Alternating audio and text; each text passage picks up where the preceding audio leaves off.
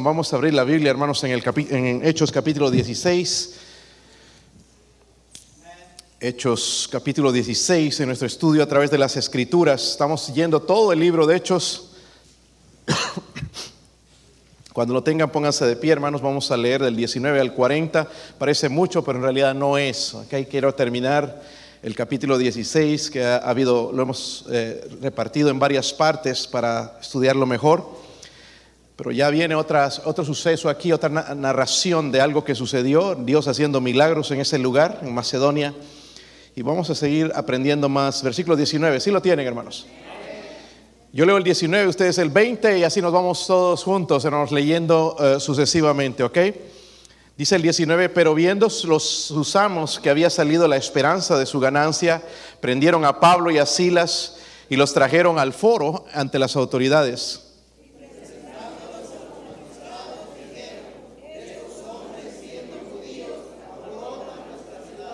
Y enseñan costumbres que no nos es lícito recibir ni hacer, pues somos romanos.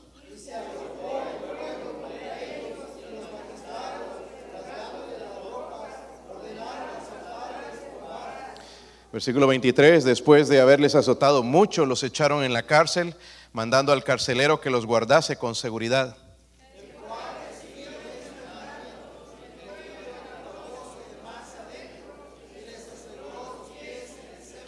Pero a medianoche orando Pablo y Silas cantaban himnos a Dios y los presos los oían.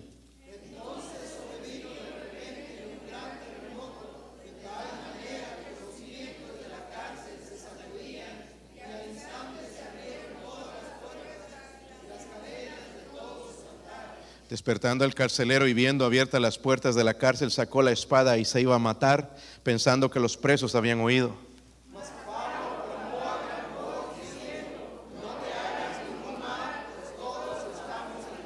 Él entonces, pidiendo luz, se precipitó adentro y temblando se postró a los pies de Pablo y Silas.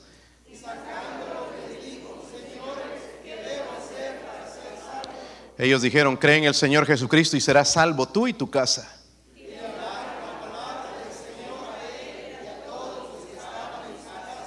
Y él tomándolos en aquella misma hora de la noche, les lavó las heridas y enseguida se bautizó él con todos los suyos.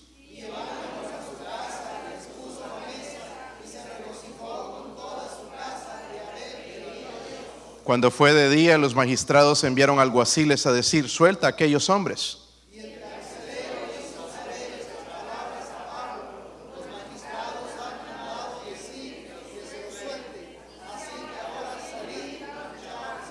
Pero Pablo les dijo, después de azotarnos públicamente sin sentencia judicial, siendo ciudadanos romanos, nos echaron en la cárcel.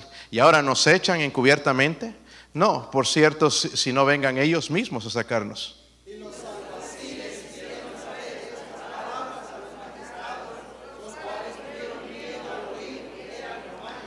Y viniéndolos les rogaron y sacándoles les pidieron que salieran de la ciudad. Todos entonces saliendo de la cárcel entraron en la casa de Lidia y habiendo visto a los hermanos los consolaron y se fueron. Los consolaron y se... En vez de que los consuelen a ellos, van a consolar a los otros hermanos, ¿verdad? Mire cómo Dios obra, hermanos. Cuando Dios viene a un lugar, Dios va a obrar. Y es lo que queremos aquí, que Dios obre, ¿verdad? So dígale ahí en su oración, entonces Dios hábleme a mí. Y aquí está una de las preguntas más importantes en toda la historia. ¿Ok? Señores, ¿qué debo hacer para ser salvo? Esa es una de las preguntas más importantes en toda la historia. vamos a hablar con Dios, hermanos, y decir que nos hable a nuestro corazón. Padre, ruego, Señor, en esta mañana, por el poder del Espíritu Santo, Señor, ayude a este siervo inútil, Señor, a predicar su palabra con poder, con autoridad, Dios mío, aplicarla correctamente, Señor, usarla con verdad, Dios mío. Padre, habrá quizás alguien sin Jesucristo en esta mañana, en este lugar. Usted lo sabe. Que su Espíritu, Señor, esté convenciendo ya desde este momento de la necesidad de la salvación en Jesucristo. De venir hoy a sus pies, Señor. De arrepentirse de sus pecados y por fe aceptar al único Salvador, a Jesucristo.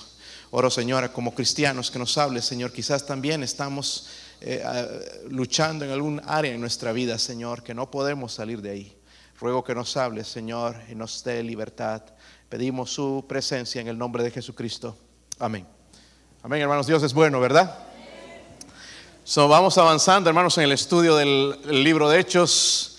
Las escrituras en el capítulo 16 aquí nos muestran con más luz, entonces, un poco más en el viaje, segundo viaje misionero de Pablo, ¿verdad? Eh, llegando a este lugar y primeramente se lo prohibía el Señor.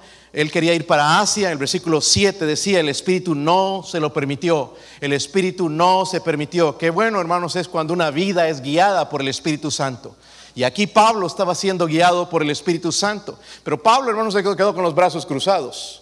Pablo siguió, ¿verdad? Estaba, seguía buscando la voluntad de Dios. Dios no le había dicho dónde todavía, pero él seguía buscando el lugar donde Dios quería usarlo. Y en el versículo 8 ya el Señor se va a manifestar y dice, hay una visión de noche, un varón macedonio estaba en pie rogándole, diciendo, pasa a Macedonia y ayúdanos. Nosotros a veces pensamos ver una tormenta, un rayo que cae al frente de nosotros y Dios nos hable de esa manera. Aquí Dios usó un hombre, ¿verdad? Para decirles, venga a ayudarnos a esta área. Y nosotros hemos escuchado la voz de Dios quizás a, algún lugar o alguna persona de ir y no escuchamos la voz de Dios. Cerramos los oídos. Pero Pablo, hermanos, respondió y fue a aquel lugar en Macedonia. Y vamos a ver Dios haciendo muchos milagros. Nos gustan los milagros, ¿verdad? la verdad es que ya no los vemos, ¿verdad? Eh, eh, eh, pero el más, miren, el milagro más importante es este. Mucha gente que le he testificado me dice, estoy tan agradecido con Dios porque Dios me sanó. Ese no es el, milagro más grande que Dios hace. El milagro más grande, hermanos, es la salvación de un alma perdida. Ese es el milagro más grande, porque nosotros siendo duros, ¿verdad? Incrédulos, ¿cómo Dios tan misericordioso vino a salvarnos? No creemos en Él, lo rechazamos, lo negamos, lo ponemos en segundo lugar o tercer lugar, pero Dios nos ama. Y el milagro más grande, hermanos, es la salvación del alma. Y aquí en, el capítulo 16 ya vamos viendo algunas salvaciones. No sabemos cuántos en total, pero primeramente vemos que Lidia fue salva, ¿verdad? Recuerdan a Lidia, la primera convertida en Europa. Luego eh, su familia también fue salva. Vemos eso ya, ya, y vemos que lo van a visitar al final también Pablo para consolar, y hablar a los hermanos allá. Pero luego, la semana pasada hablamos de esta joven que tenía un espíritu pitónico, un demonio en sí, y el Señor la va a eh, librar a través, ¿verdad? De Pablo, va a, usar, va a usar a Pablo y va a ser libertada y ella va a tener la oportunidad de escuchar el Evangelio y poder recibir a Cristo. Pero ahora, hermanos, va a hablar de otra persona, el carcelero de Filipos. Díganlo conmigo, el carcelero de Filipos. So, en este capítulo vamos a ver al Señor soltando cadenas de gente necesitada. Yo mencioné la semana pasada, Lidia representa la avaricia. ¿Cuánta avaricia hay en este mundo, verdad? Ella era una mujer rica, pero el Señor salvó su alma, ya no dedicaba tanto, eh, una vez salva, pensó en su familia, en la salvación de ellos, en la vida espiritual de su familia después de que el Señor vino. Pero Lidia representa la avaricia. Luego la, muchacha con el espíritu pitónico o endemoniada es la influencia satánica. Si bien es cierto, hermanos, que el diablo no puede poseer a un cristiano, no puede.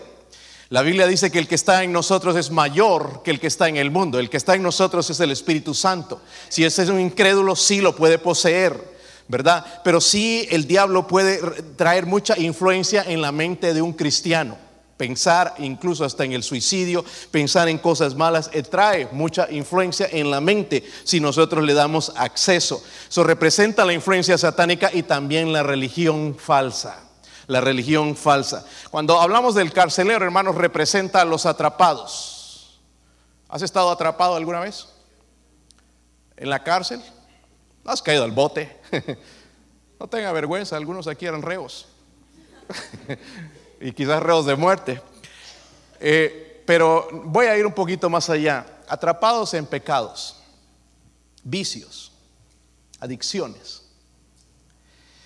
Vemos la liberación de la muchacha, hermano, endemoniada va a resultar en un conflicto, ¿verdad? Un conflicto que Dios va a usar para su gloria. Miren los versículos 19 al 21, primeramente vamos a ver porque va a traer un conflicto, la conversión de ella, en vez de que la gente se alegre, wow, esta muchacha al fin es libre, se van a enojar. Versículo 19 y 21, un poquito para usar el contexto, dice, pero viendo sus amos que había salido la esperanza de su qué, de su qué, hermanos, dinero, el dinero siempre envuelto, ¿verdad? Prendieron a Pablo y a Silas y los trajeron al foro ante las autoridades y presentándoles ante los magistrados dijeron, estos hombres siendo judíos alborotan nuestra ciudad y enseñan costumbres que no nos es lícito recibir ni hacer, pues somos romanos. Y en realidad, hermanos, todo el juicio y podemos ver al final que es injusto lo que le van a hacer a Pablo y a Silas. Y, ellos no sabían que ellos eran ciudadanos romanos, no podían actuar de esa manera. Pero hermanos, en este mundo hay mucha injusticia. En el mundo que vivimos hay injusticia. Se creía, hermanos, aquí que en los Estados Unidos la justicia es mejor que en nuestros países, pero también estamos viendo ya corrupción en la injusticia. En la justicia, perdón, y ya vemos más injusticia. So, eh, vemos esto, hermanos, y acusan, los acusan de ser problemáticos. Cuando Pablo y Silas estaban llevando el Evangelio, hablar de Dios, de cómo convertirse, de llevando la palabra de Dios, y los acusan de problemáticos. Y los amos de la muchacha poseída por el demonio no tenían interés en la muchacha, sino en la ganancia que les daba. A ellos no les importaba la vida de la muchacha, no importaba si se perdía, si se iba al infierno. A ellos no les importaba, les importaba el dinero. Y vemos, hermanos, mucho de esto, ¿verdad? Nada más lo que ellos hacían, explotar a esta pobre muchacha para sacar beneficio a ellos mismos. Ahora, poniéndolo, hermanos, en nuestros días, ah, hay, algunos negocios que deberían ser destruidos. ¿Está conmigo? Hay algunos negocios que deberían ser destruidos. Yo oraba siempre, hermanos, cuando llegaba a Oak Ridge, había un lugar donde, donde se emborrachaba la gente. Lloraba, Señor, por favor, cada vez que pasaba por ahí, eh, déjeme entrar a este lugar. Estoy bromeando. Este, veía de afuera, hermanos, ese lugar ahí y, tanta gente perdiéndose en ese lugar y oraba, oraba, Señor, por favor, cierren ese lugar, cierren. Al poco tiempo no lo cerraron, el Señor hizo que lo cerraran, pero hoy he visto que lo han abierto otra vez, o tengo que pasar otra vez y orar que cierren ese lugar, antro de perdición, ¿verdad? Eh, algunos lugares deben ser destruidos. Hay negocios, hermanos, que llevan a la gente a los vicios. Hay negocios que llevan a la gente a la lujuria. Hay negocios, hermanos, que están destruyendo hogares, están destruyendo familias, la, la fidelidad entre el esposo y la esposa. Y hay negocios que necesitan ser destruidos. Pastor, pero son negocios, pero son negocios que están trayendo destrucción. Lo mismo sucedía con el negocio de esta muchacha. Y lo que Pablo y Silas hicieron, hermanos, es darle libertad para que otra gente pueda conocer al Dios verdadero. hay miles de personas, hermanos, vendiendo drogas haciendo daño a la gente. Y no le importa si es un niño, si es una niña, no les importa, lo que les importa es el dinero. Hay vendedores ambulantes, hermanos, de alcohol. En realidad, hermanos, es difícil llegar a un restaurante donde no hay alcohol. ¿Verdad? Y no me digas, hermanos, que pues Jesús que hizo vino, esa historia no, no está en la Biblia, hermanos. Es muy diferente. La borrachera y todo eso es pecado. Pecado. Se lo puedo demostrar con la Biblia. ¿Para qué necesitas alcohol? ¿Para alegrarte? ¿Sabes que Cristo puede traerte alegría a tu vida? Sin necesidad de emborracharte ni gastar tanto dinero. ¿Por qué no enviar ese dinero mejor al misionero Carlos allá en Guatemala que está haciendo la obra de Dios, llevando el Evangelio, en vez de gastar en la basura que nos va a arruinar? Si sería tan bueno el alcohol, ¿por qué los médicos dicen que quema las neuronas? Después queda medio bruto uno. ¿En serio? Si es tan bueno, entonces ¿por qué hace daño al hígado? Amén. Si es tan bueno, ¿por qué hace daño al bolsillo? Le suben los impuestos, pero la gente sigue comprando. Vendiendo, gente vendiendo alcohol, hay gente vendiendo, eh, vendiendo cigarros. Toda esta gente, hermanos, un día va a pagar por eso. Porque están destruyendo a otros. Vender pornografía, hay de aquellos que están haciendo eso también. Hay de aquellos que lo están mirando, pagando por esto. Pero esto produce adicción. En realidad, hermanos, esta gente está en una cárcel, están encadenados, están atados a algo y necesitan libertad. Necesitan libertad. Y, todos estos que venden esas cosas, a ellos no les importa si te mueres, si te aplasta un carro, si mueres en un accidente, no les importa que tu familia se quede sin padre o madre, no les importa si tú te quedas sin tus hijos, a ellos no les importa, les importa el dinero. Ahora vemos un hombre, hermanos, con la pregunta más importante, versículo 30. Yo no sé si usted se ha hecho esa pregunta y ojalá que si no la ha hecho la haga hoy en la mañana. Versículo 30. Señores, ¿qué debo hacer para ser salvo? Miren, Si usted es religioso, porque hoy en día hay mucha confusión en cuanto a religiones, ¿verdad? En realidad nosotros aquí lo que tratamos de decir o enseñar es el camino de la salvación a través de Jesucristo, porque hay un solo camino, nada más. Pero hay muchas religiones y la gente se confunde, pues y allá están estos y allá están aquellos. ¿Cuál dice la verdad? Si tú leyeras la Biblia te das cuenta cuál es la verdad. Pero si no quieres leer la Biblia, nada más sale esta pregunta. Pastor, sacerdote, ministro, ¿qué debo hacer para ser salvo? Y ahí te vas a dar cuenta si su religión es verdadera. Si te dice, pues tienes que ir a la iglesia, tienes que bautizarte, tienes que hacer obras, tienes que perseverar, te está mintiendo. Porque eso no está en las escrituras. Lo que quiere también es quizás hacer negocio de ti. Muchas de las religiones están haciendo nada más negocio de la gente, ¿verdad? Y a través de su religión tú poder conocer a Dios, lo cual es falso. La salvación viene a través de Jesucristo y es lo que vamos a ver con este hombre, es lo que él sucedió. señores, ¿qué debo hacer para ser ¿Por qué no lo leemos todos juntos? Dice, señores, ¿qué debo hacer para ser salvo? La angustia en ese momento de ese hombre. Vamos a verlo un poquito más para tratar de captar su espíritu. ¿Por qué no dijo, señores, qué debo hacer para ser salvo? Estaba desesperado. Señores, ¿qué debo hacer para ser salvo? hermanos, nuestro mundo hoy está lleno de muchas preguntas. Y algunas preguntas, hermanos, son válidas y bastante, y otras bastante triviales también en realidad, ¿verdad? Muchos desean saber cuánto mejorará la economía. Eh, algunos se preguntan, ¿qué tan altos serán los precios de la gasolina el próximo año? ¿Cómo nos irá el próximo año? ¿Quién será presidente? ¿Por qué hemos experimentado tantas tormentas y tornados en este año? Muchas preguntas que son válidas en realidad, ¿verdad? Eh, ¿Atacará el grupo de Hamas, estos terroristas Hamas, otra vez a Israel? Preguntas válidas, preguntas hermanos, y, son preocupaciones razonables, pero no se comparan con la seriedad de esta pregunta en este texto. Señores, ¿qué debo hacer para ser salvo? ¿Qué debo hacer para ser salvo? Porque al final todas estas cosas se quedan. ¿Qué le responderías a una persona que te haga esta pregunta? Pues busca a Dios, ve a la iglesia, ¿Verdad? Vamos a ver lo que le respondió Pablo a este hombre en, un momento. vamos a ver un poco del trasfondo entonces en la vida del carcelero, hermanos. Quiero que lo apliquemos a nuestra vida, tratar de sacar un mensaje ahí. Mira el versículo 22, versículo 22. Estoy en el capítulo 16, ¿verdad? Versículo 22. ¿Están ahí, hermanos? Dice, eh, y se agolpó el pueblo contra ellos y los magistrados, rasgándoles las ropas, ordenaron azotarles con varas. Después de haberles azotado mucho, los echaron en la cárcel, mandando al carcelero que los guardase con seguridad.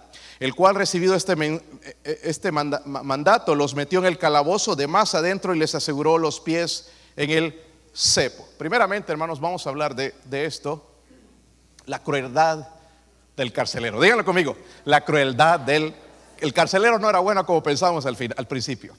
La crueldad de él. Usted antes de ser salvo era también medio sinvergüenza, ¿verdad? Y aquí vemos la crueldad de él. La gente, hermanos, estaba molesta porque ya no pueden escuchar las mentiras, el engaño de Satanás. Esta muchacha ya ha sido libre, tiene una vida libre, pero ahora están enojados. Y algo interesante, hermanos, aquí, porque eran cuatro misioneros. No sé si recuerdan los otros nombres. Eh, nosotros recordamos a Pablo, Silas, pero habían otros dos. No.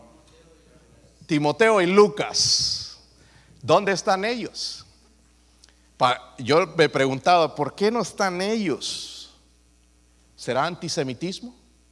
Lo que está pasando hoy con los judíos, los están persiguiendo en las universidades. Están saliendo ellos, hermanos, a, a protestar, a protegerse porque los están eh, tratando de, malvados por lo que está sucediendo en Gaza. Nosotros eh, escuchando a veces las mentiras, Gaza, esos jamás son terroristas, son asesinos, matan como si nada, no les importa. Y ya están soltando algunos presos y están contando las cosas que los hicieron y cómo los torturaban. Y, y habían gente, mucha gente de otros lados, hay gente de Tailandia, hay gente de otros países, y, pero ellos dicen que los que peor trataban son a los judíos odian a los judíos. ¿Sabe por qué odian a los judíos? Desde aquí, desde la Biblia. Timoteo y Lucas eran gentiles. No podemos probar eso, hermanos, pero nada más quizás haya sido porque ellos eran judíos, pero los otros no, vemos que los llevaron presos, eh, aunque ellos están con, el grupo, ¿verdad? hay una orden injusta, hermanos, en todo esto. Dice, rasgándole las ropas, ordenaron qué? ¿Qué ordenaron, hermanos? ¿Con, con qué? Oh, hermanos, eso sí duele. Las varas, seguro sacadas de los árboles fresquitas. ¿Les han dado con eso alguna vez? De niños, ¿verdad? Porque no habían los garrotes y todo eso que ahora tenemos más modernos como el mío, ¿verdad? La paleta le llamamos ya lisita, lijadita, todo, hasta pintada puede ser. No, una varita, pero es como dolía. ¿Verdad? Unos dos o tres de esos y ya te dejaba. Pero dice aquí, hermanos, le azotaron con varas y después de haberles azotado, ¿qué? Miren, la Biblia es bien importante lo que dice, ¿azotado qué? Mucho. Hasta que se cansaron.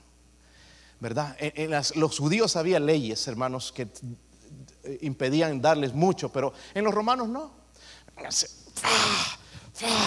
40, 41, 42 en las espaldas, ya se habían cansado todo. ¿Sabes qué pasa cuando te dan de barazos?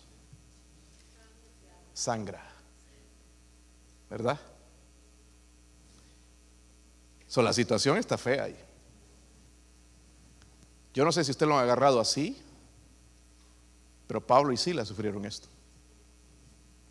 Y no porque hicieron algo malo, sino por llevar el Evangelio de Jesucristo. Después de haberles azotado mucho, dice, los echaron en la cárcel. Más adelante dice, recibido este mandato, él los metió en el calabozo de más que. Miren este carcelero, el más adentro, pobre, estaban todos ahí adoloridos. ¿Dónde iba a escapar con la espalda todos adoloridos? y, de paso, dice, los aseguró en el cepo. De paso, les ponen seguros en los pies para que no se escapen. Sin vergüenza. Yo creo, hermanos, que el carcelero tuvo parte en esto. Yo creo que él tuvo parte con los barazos. ¿Qué cree? Eso es mi opinión, no está en la Biblia. Pero yo creo que él tuvo parte. Cuando le dieron esa orden, no, no solamente voy a obedecer y los voy a meter en el calabozo, no, al de más adentro y les voy a poner cepos, porque no le dieron esa orden. Ahora, sí, para que se les quite. Eso de andar predicando por ahí, hablando de su religión. Los voy a meter más adentro y les voy a asegurar el cepo. Y allá riéndose, mire cómo les quedó, cómo les quedó el ojo. Digo, ¿cómo les quedó la espalda? Tanto latigazo. Hermanos, después de tremenda paliza, tremenda paliza, fueron puestos en condiciones incómodas en el calabozo. Las cárceles aquí hay cama y no, en el calabozo, en el piso, en la tierra, donde todos hacían sus necesidades les aseguró los pies, dice, en el... Miren, hermanos, esto es cruel. ¿Sí o no? ¿Sabe quién estaba haciendo eso? El carcelero. El carcelero. ¿dónde, ¿Dónde podían huir, hermanos, estos pobres con todo ese dolor, con todas esas espaldas, verdad? Pero miren, y la verdad es esta. Un hombre que está preso en sus pecados, hermanos, es capaz de esto y mucho más. Cuando estás preso en tus pecados, eres capaz de esto y mucho más. ¿Hay crueldad en el mundo? Sí. Como digo, estos hombres terroristas del Hamas les encanta torturar a la gente. No solamente los matan, los torturan. Y una de las cosas que les encanta, yo no sé si les ha metido una espinita debajo de la uña. ¿Cómo duele eso, hermanos? Wow, lo hace ver el firmamento y las estrellas mil. ¿Verdad? ¿Sí o no? ¿Cómo duele eso, hermanos? Entra algo. ¡Ah! Cualquier dolor se puede resistir, casi menos eso. A estos les encanta meter navajas debajo de los dedos. ¿Entiende? La crueldad de ellos. Y agarrar los cables gruesos de la corriente para dar latigazos. Les gusta hacer mucho eso. ¿Sabe? Eso, eso duele, tortura. Ellos saben eso. Es, eso se llama crueldad. Pastor, yo no haría eso. Hacemos cosas parecidas. Yo nunca haría eso. Ahora, déjenme preguntarle, nosotros, porque hacíamos esto en la vida diaria. Primeramente nuestra alma estaba encarcelada en el pecado. Segundo, poniendo a los prisiones, eh, poniendo a otra gente en prisiones. ¿Qué quiere decir, pastor? Por ejemplo, la calumnia. Hablamos de la gente sin saber. Yo sabía. Miren, hermano, tú puedes hablar mal de mí, no importa, pero no me conoces en realidad. Tú no conoces lo peor de mí. ¿Por qué nos ponemos a hablar mal de la gente si no las conocemos? ponerlos en prisiones, en realidad nosotros mismos, ¿verdad? Con la calumnia, también esposos abusivos, poniendo a su esposa en una prisión, donde esa mujer no puede decir nada, porque si no le caen a cachetadas. Si no, ya, ya, no es tiempo moderno, ya soy cristiano, a puro grito. ¿Verdad? ¿Está conmigo? ¿No está calladito aquí? En el pasado se iba a pegar una borrachera y regresaba ya que macho. Aquí está. Parece que te quite. Y la pobre allá. Ay, sí, ya se me quitó. Sangrando. Poniendo a esas pobres mujeres en prisiones. Pero eso no pasa aquí. Hombres abusivos. Abusivos. Pero hoy en día es al revés también. Mujeres abusivas. Porque se casó con un petizo. Y la mujer está así, ¿verdad? Grande. Y venga, se te doy. Y lo tiene ahí a pura cantaleta. Y ese hombre, una prisión allá de amargura y de depresión. Ay, cómo me tratan tan mal, pobrecito. ¿Qué tal los hijos problemáticos? Nos ponen a los padres en prisión de angustia. ¿Sí o no? Qué dolor es ver hijos rebeldes. Qué dolor. Padres en la prisión de la angustia. Saben, hermanos, Jesús le dijo a los judíos que, que creían ser libres. Les dice, de cierto, de cierto te digo, aquel que hace pecado, esclavo es del pecado. Y quizás nosotros estamos en esa situación. En realidad, hermanos, si ves la historia aquí, el verdadero preso encarcelado era el carcelero. Y te lo voy a demostrar en un momentito. Hermanos, el corazón de un hombre sin Cristo es cruel primeramente contra Dios, no me importa tus mandamientos. Yo sé que por ahí y tratamos de buscar nuestras propias opiniones y nuestros propios gustos cuando Dios dice en su palabra que toda la Biblia es inspirada por Dios. Esto nos ha dado a Él para que nosotros le conozcamos a Él. No nos ha dado sueños y nos ha dado el YouTube, nos, nos ha dado su palabra para que lo conozcamos. Todo fuera de esto, hermanos, cualquier cosa que venga es una mentira. Y nosotros nos gusta creer la mentira. Porque es más fácil creer la mentira que la verdad. Pero la verdad nos hace libres. La verdad nos hace. So, la crueldad del carcelero. No era la persona que pensamos, era malvado. ¿Está conmigo? Número dos, miren el versículo 25. Versículo 25. Se pone mejor todavía la historia. Dice, pero a media.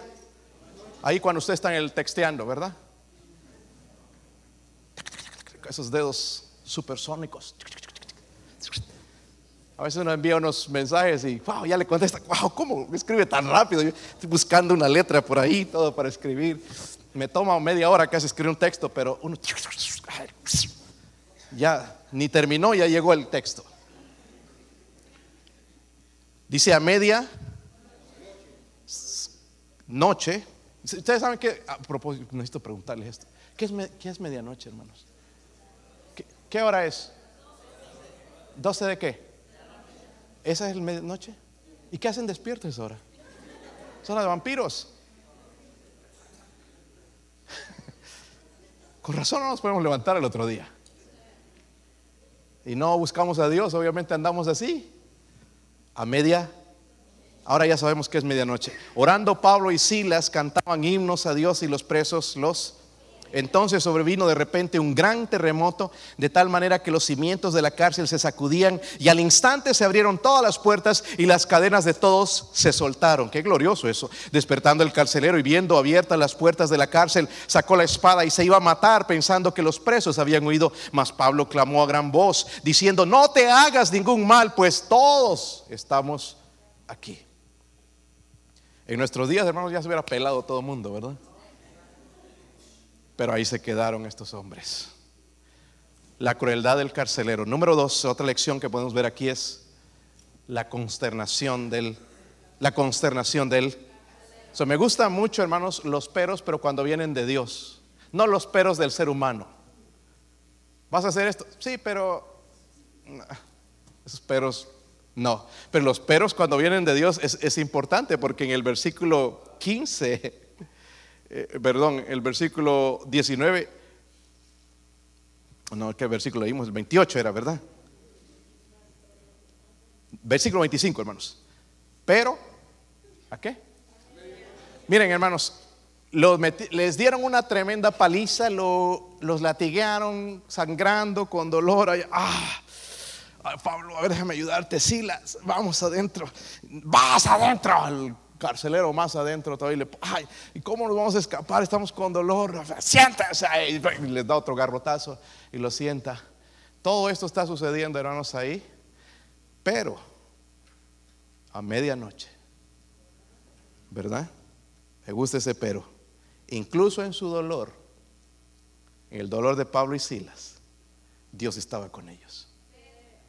Dije, Dios estaba con ellos. Nosotros los cristianos pensamos que cuando somos cristianos todo va a ser lindo. No. Pero la diferencia es que Dios está con nosotros en todo momento. La Biblia dice que a medianoche orando Pablo y Silas cantaban, ¿qué hacían? Cantaban himnos Miren, hermanos, nosotros venimos aquí, ni siquiera cantamos cuando no nos han pegado. Para esos renacuajos de costa de la pecera. No quiero cantar, ¿cómo sé que no merece la casa? Ya hay algunos que vienen años y no cantan. Es que a mí no me gusta ese tipo de música. Sí, pero sí, maná. Los tigres del norte o del sur también Aquí somos los tigres del sur, ¿verdad? No estamos en el sur. Eso sí cantamos. Los mariachis, ¿verdad? Pablo y Sila, hermanos, porque dice que estaban con a medianoche, hermanos, cuando duele. Si tienes una muela mala, en la medianoche es el peor momento. ¿Les ha dolido una muela? Uy, no, no, hasta los hombres más machos lloran. Yo vi cuando tenía el ministerio en la cárcel de máxima seguridad de Nebraska, había un, hombre, un asesino, mataron cinco personas en un banco y, uno de, cuando fui a, ellos me dice, pues, ¿y qué pasa? Lo veo medio llorando, este dolor de muela, una muela mala andaba, pero lloraba y lloraba, malvado, ¿verdad? matar tanta gente, pero lo hace llorar, un dolor de muela. Dice, y en la noche es peor, me dice. En la noche los dolores son peores. La pancita si duele también en la noche, ¿verdad? Ese corre que te alcanzo, medianoche, vamos al baño rápido, ¿verdad? Todos los dolores se hacen más intensos en la noche. Pero miren, a medianoche estos hombres van a decir, dice, orando Pablo y Silas cantaban himnos.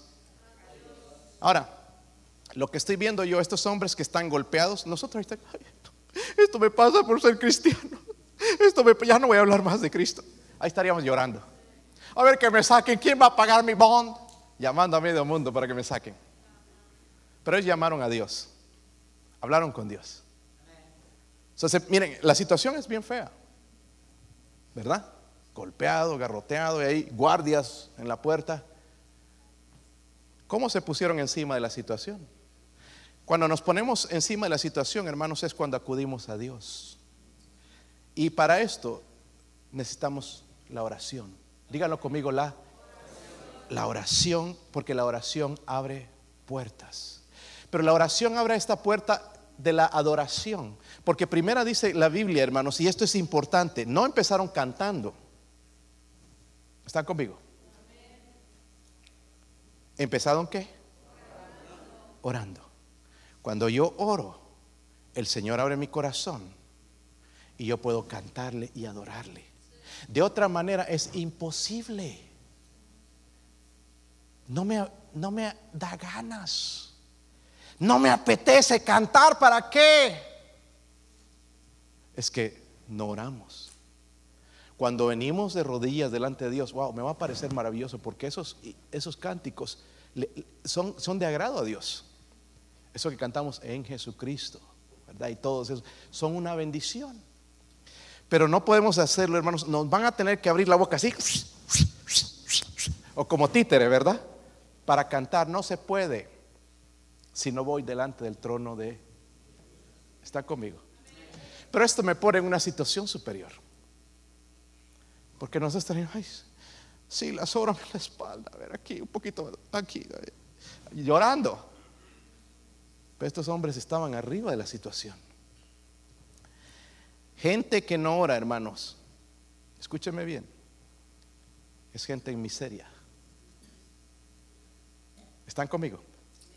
Gente que no ora es gente que vive en miseria.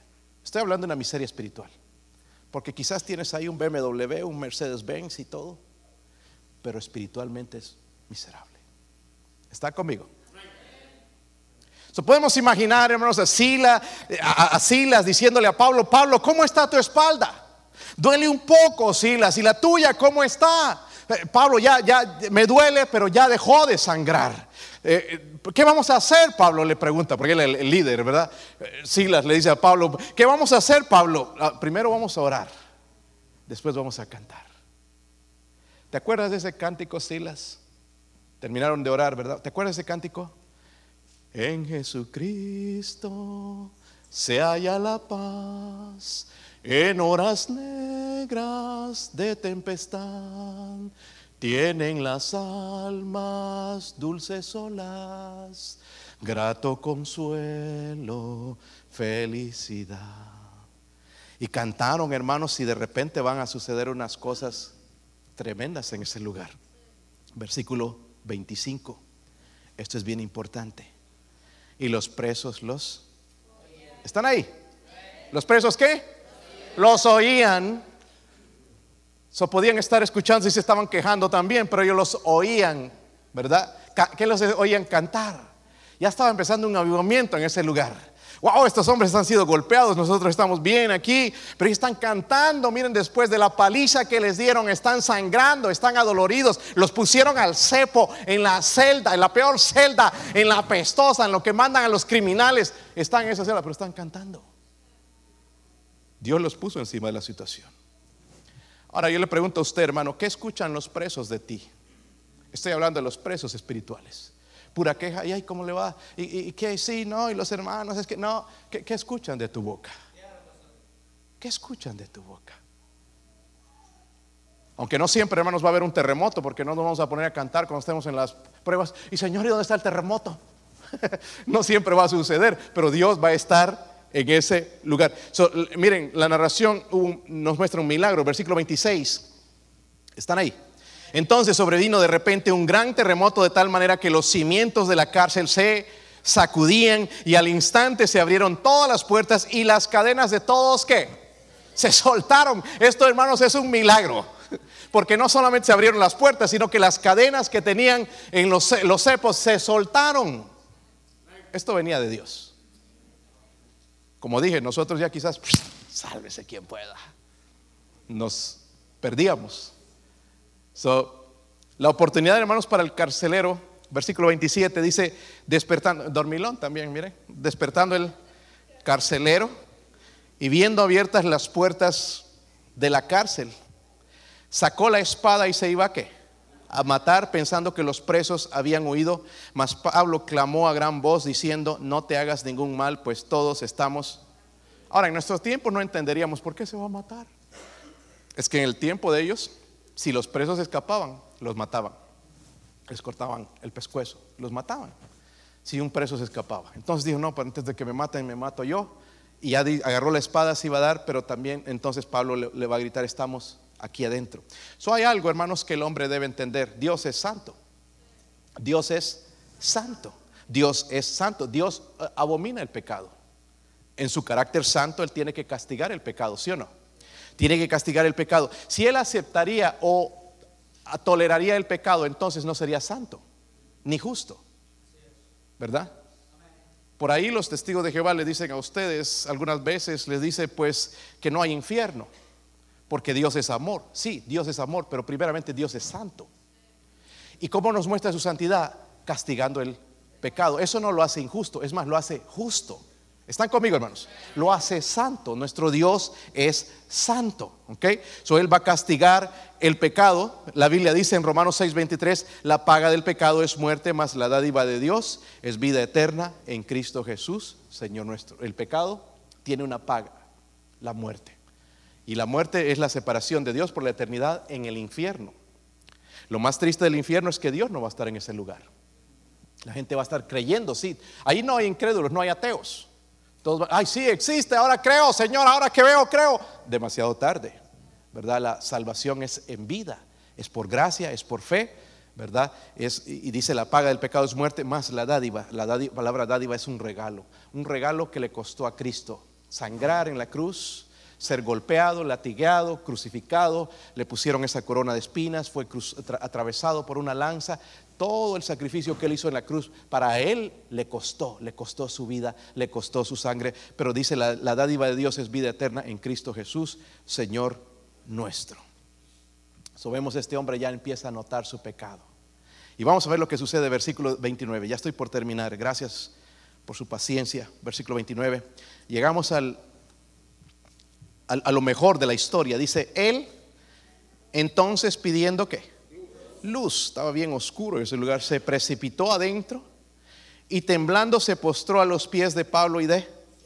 En otras palabras, también estaban oscuras allá adentro, ¿verdad?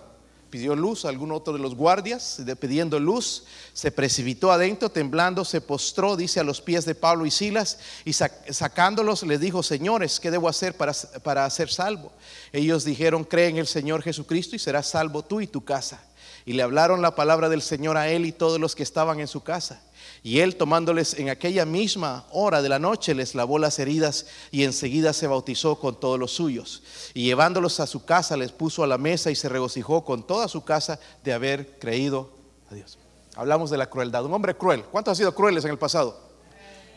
Ay, algunos son santidad. Eh, le preguntaría a la esposa o al esposo, a ver, ¿qué tal? Sí, es bien cruel, pastor la crueldad del carcelero, la consternación, al final cuando vio todo eso se dio cuenta, es un pecado, algo, Dios está haciendo algo aquí, ¿verdad? Yo necesito responder a eso. Y el versículo 29, entonces vamos a ver ya lo que le llamé yo la conversión del, la conversión del carcelero. So, cuando una persona se encuentra en una situación como esta, recién comienza a orar. ¿Se han dado cuenta? Te enfermaste, tuviste un desmayo, te llevaron al hospital en la ambulancia. Ay, sí, ahora oren por mí, por favor. Cuando estamos en las malas, nos gusta que oren por nosotros. Nos acordamos de Dios, porque no hay nada que nosotros podamos hacer. Es más, ni el médico puede hacer a veces nada. Solamente Dios, ¿sí o no? Dios, ¿verdad? Y, todo comenzó, hermanos, con esos dos hombres que decidieron orar, alabar a Dios en la prisión, en vez de dolerse, de, llorar, de chillar, se, pusieron a orar y alabar a Dios. Los presos quizás escucharon esto, hubo un avivamiento, y miren, este preso llegó a esa convicción, señores, ¿qué debo hacer para ser salvo? este guardia, hermanos de la prisión, dice, temblando, se postró, estaba temblando. ¿Qué es esto que está sucediendo aquí? Se postró. Ese hombre había sido conmovido, hermanos, más que las cadenas, digo, más que el temblor, por el amor y la gracia, ¿verdad? De Dios, se, fue, movido. Versículo 30 y 32 entonces nos muestran su salvación. Sacándoles les dijo, señores, ¿qué debo hacer para ser salvo? Ellos dijeron, ¿qué? Cree en ti y serás salvo. Busca a Dios y serás salvo persevera en la fe y será salvo. Cree en el Señor, pertenece a esta religión y será salvo. Cree en el Señor Jesucristo y serás simple. Su salvación, la salvación viene por gracia, ¿verdad? Por medio de la fe. Dice Dios, no, esto no es de vosotros, sino que es un don. Esperemos que Dios abra su corazón hoy si usted no es salvo. Que Dios abra su corazón y usted responda al Evangelio. La salvación es por la gracia. Algunos niegan, y tristemente, entre nuestro movimiento, que hay que arrepentirse para ser salvo. Y eso no es cierto. Pero miren, aquí está el ejemplo de este hombre, nunca se arrepintió. Este hombre ya venía arrepentido. Ya estaba temblando. Estaba arrepentido de lo que había hecho. yo, los metí, yo los castigué, yo, yo hice todo esto, Y esto Dios está manifestándose aquí. Yo soy pecador. Ya está arrepentido el hombre, ¿verdad? No dice la palabra arrepentimiento, pero vemos en su actitud que él ya estaba arrepentido. Vemos su salvación. Versículo 33 dice, y tomándole en aquella misma hora de la noche les lavó las heridas y enseguida se bautizó con todos los suyos Y llevándolos a su casa, les puso la mesa, se regocijó con toda su casa de haber que creído. So, ya nos dice ahí la Biblia entonces que cuando se predicó el mensaje, ¿qué debo hacer para ser salvo? Cree en el Señor Jesucristo. Él creyó. Estoy pecador. Él es el Salvador. Voy a pedirle que me salve. Él es el único que puede salvarme. So, ah, perdón, ¿me lo puedes poner otra vez, hermano? Vemos la salvación de Él, ¿verdad? Por fe, por gracia, por, medio de la fe. Pero vemos su sinceridad. Mucha gente dice que son salvos, pero no se muestra en sus obras. No se ve, ¿verdad? No se ve su salvación. Vemos la conversión de este carcelero, su, su conversión, su sinceridad. El mismo carcelero, hermanos, dice en el versículo que leímos, versículo 33, dice, tomándoles en aquella misma hora de la noche, les lavó que. ¿Sabe quién había hecho esas heridas? Probablemente él en la espalda, sanando. No cantándole, sana, sana, sana, sana. Mi hijo Ariel ya canta eso, sana, sana, potito de rana, si no sana hoy, sanará mañana. Y, después le explico qué es esa palabra. Pero no estaba haciendo eso, les estaba lavándolas. ¿Sabe con qué estaban las heridas? Con sangre. Wow, yo te hice eso. Lavándoles con amor, ¿verdad? Primeramente había causado esas heridas y después él estaba cuidando de Pablo y de Silas, lavando las heridas y no solamente eso, les estaba alimentando. Hermanos, este era un carcelero, no tenía mucho dinero, pero Dios había cambiado su corazón. Y él decía, lo que es mío ya no es mío, es de Dios. Y porque Dios me ha salvado, estoy agradecido con estos hombres porque ellos vinieron a este lugar no a hacer daño, vinieron a predicarme ese evangelio que ha cambiado mi vida, me ha librado de esa cárcel donde yo estaba. En realidad el preso era yo y ahora soy libre y los llevó a su casa y los invitó a comer. Miren el versículo 34, algo más que trae la salvación. Eso va a traer sinceridad, ¿verdad? Una persona es sincera en las cosas de Dios, no está ahí mecánicamente. Miren, hermanos, mucho, yo veo muchos problemas, los problemas en nuestros mensajes ha sido este. Nosotros presentamos el problema, pero no la solución. Escucha la mayoría de mensajes de nosotros. Problema, ahí está el problema, pero nunca la solución. Pero la Biblia siempre nos da la solución. Y la solución tiene que ver con Cristo. La solución tiene que ver con Cristo, con, Dios. ¿verdad? Y, vemos lo que va a suceder. Es sincero ahora, ya está eh, el, el Espíritu Santo trabajando en su vida está cuidando de ellos cuando primeramente los maltrató. Pero el versículo 34 nos dice algo que es bien importante y que me preocupa. Y yo no soy quien para juzgar la salvación de nadie, pero esto tiene que estar en la vida de un cristiano. Llevándolos a su casa, les puso la mesa. ¿Y qué pasó? Se regocijó con toda su casa de haber creído. ¿Se, qué? De haber. Yo algunos veo ahí más. Ay, no, es que no saben por dónde estoy pasando. Dios sabe, hermano. El problema es que tú no le llevas los problemas a Dios, los traes a la iglesia. Y en la iglesia nadie te puede quitar los problemas. Te los quita Dios. Si oramos y alabamos a Dios, va a cambiar nuestra actitud. Pero mire, cuando hay salvación, hermanos, hay satisfacción. ¿Están conmigo? ¿Sí o no? Hay satisfacción gozo, paz y amor. Estas cosas estamos viendo en este hombre, fruto del Espíritu Santo trabajando en este hombre, hermanos, ¿verdad? Pudo conocer lo que es el gozo abundante. El mundo anda buscando el gozo en las drogas, en el alcohol. No me siento bien, me siento deprimido, me voy a echar una cerveza y lo que encuentra es más frustración cuando la salvación y la libertad se encuentra en Cristo nada más. Pero también en el cristiano que anda fuera de la comunión con Dios, su vida es miserable. Lee el libro de Primera de Juan. Estamos estudiando ese libro con mis hijos, le estoy tratando de mostrar a ellos la importancia que tenemos de la comunión con Dios, porque muchos está rota, hermanos, se han peleado con la ¿cuántos se han peleado con la esposa? A ver. Un poquito sinceros, ¿verdad? Y ahí están que ni se hablan. Y la esposa con el esposo, a ver cuántas hermanas, quizás ustedes son más sinceras. Pero levántenla bien, a ver. Eso, mira, las sinceras. Las dos manos, la hermana, fe. Sincera. Los otros, con hipocresía, así la manita. Y vinieron enojados aquí a la, iglesia, ahí peleando en el carro. Y tú, baboso y babosa, y ya a ver nada, peleando en el carro. Qué feo es, ¿verdad, hermanos? Allá tú vete por allá. Yo por acá. Una relación horrible. Llegan a la casa, hermanos, y es como que estarías caminando en el aire, la tensión, ¿verdad? Que pronto va a explotar algo aquí, va a volar los platos y cosas, ¿verdad? Pero qué, triste, qué triste es estar fuera de la comunión con Dios. Porque Él es Dios. tu esposa nada más te puede dar un garrotazo con, o ahí ser indiferente, ¿verdad? Y hablarte feo. Pero con Dios, que quite su mano y su bendición, wow, hermanos, duele andar así en este mundo todo lleno de peligro, de maldad, sin Dios, eso duele. Pero Dios es bueno. Miren en primera de Juan.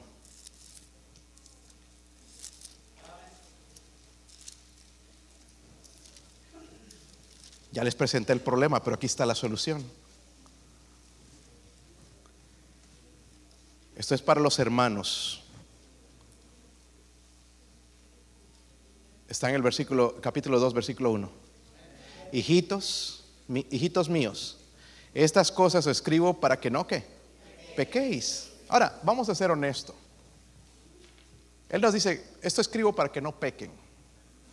Pero ¿cuántos hemos roto eso?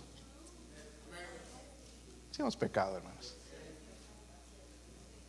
Miren nada más con la cara que vino a adorar a Dios. Eso ya es pecado.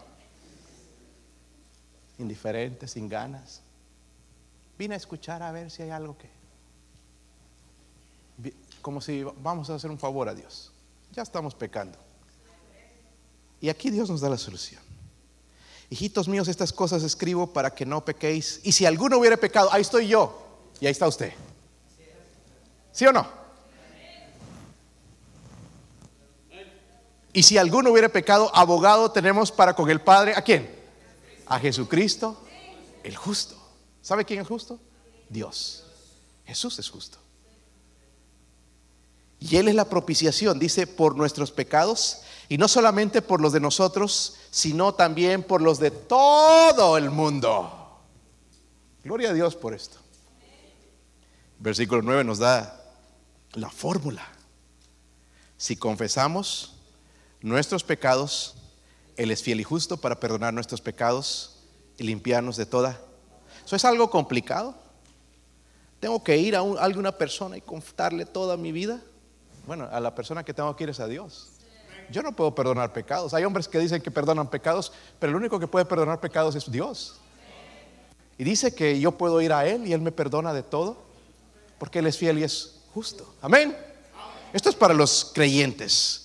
Pero ahora tú si estás en Cristo hoy, puedes tener religión, puedes haber sido bautizado, Puedes tener la intención de, ser una persona religiosa, buena persona, pero la Biblia dice que no hay justo ni aún uno, no hay ninguno perfecto.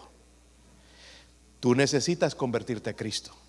Tú necesitas ser salvo de tus pecados. Tú necesitas arrepentirte hoy y poner tu fe en el único Salvador. Se llama Jesucristo. Él murió por ti en la cruz. Hablamos de la crueldad del carcelero, la consternación del carcelero y luego la conversión.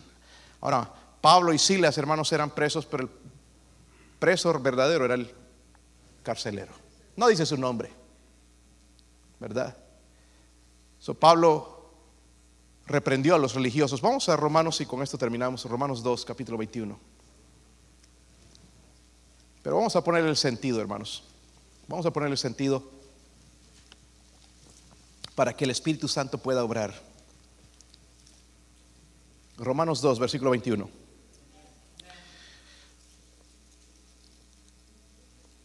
¿Están ahí? Tú pues que enseñas a otro, eso somos nosotros. Andamos enseñando a todo el mundo. Tú pues que enseñas a, no te enseñas a ti mismo. Tú que predicas que no se da de hurtar, hurtas. Y robamos, hermanos.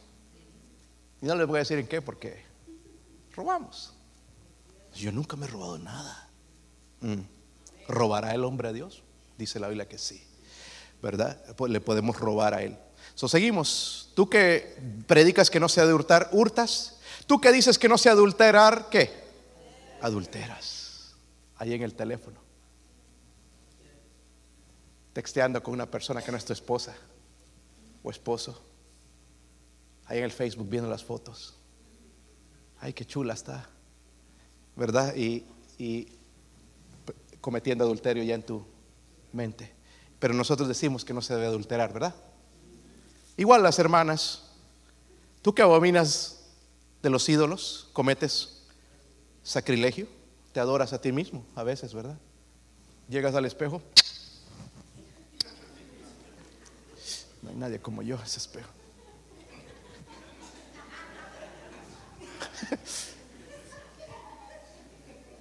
Tú que te jactas de la ley, con infracción de la ley deshonras a Dios.